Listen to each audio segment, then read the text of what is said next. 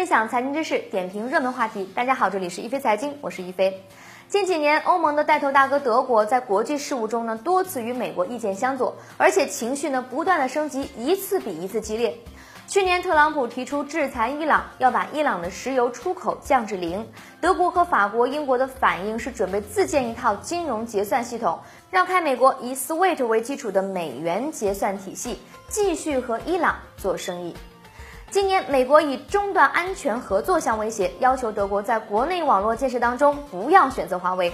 德国总理默克尔公开回应，不会因为一家企业来自于某个特定的国家就把它排除在外。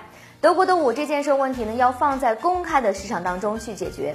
五月二十三号，当美国能源部长佩里表示，特朗普政府计划对北流二项目实施制裁时，德国经济和能源部发言人在新闻发布会上声明，对这种超地域适用的制裁坚决不予接受。北流二号项目规定修建两条管线，从俄罗斯海岸穿越波罗的海后直达德国。总输气量呢，每年五百五十亿立方米。该项目的天然气管道将会通过俄罗斯、芬兰、瑞典、丹麦和德国的领水或其专属的经济区。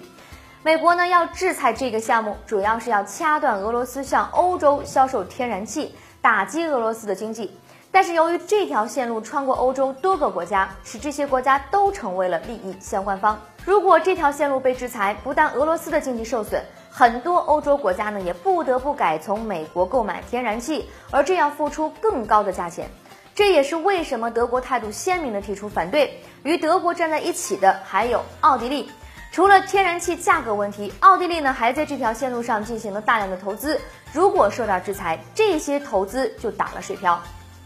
无论是对伊朗、对俄罗斯，还是对华为，这几次美国发起并要求欧盟配合的制裁行动，都有一个特点。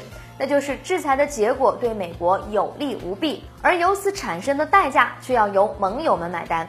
制裁伊朗石油是美国已经成为了全球头号石油出口国的前提下，无论由此给全球的油价造成哪些影响，对美国都毫发无损。但是，包括德国在内的很多欧洲国家呢，需要从伊朗进口原油，而且在伊朗有能源合作的投资项目。同样，由于在科技领域的领先，限制华为对美国本土通讯网络建设没有影响。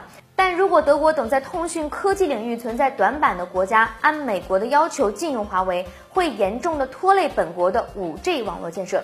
这次针对俄罗斯的制裁也是一样，无论从地理位置还是资源属性上，美国现在和未来都不需要从俄罗斯进口天然气，但是北欧和西欧要为此付出很大的代价，而且由于运输方式的问题，甚至在极端情况下会面临气源短缺的局面。所以德国这次不得不把话挑明了：你想对别人下手可以，但是别每次都让我当炮灰。您对德国拒绝美国制裁俄罗斯天然气项目有哪些观点呢？欢迎在我们的节目下方留言，和大家一起讨论。一飞财经会关注您的每一条留言，分享财经知识，点评热门话题。这里是一飞财经，下期节目我们再见。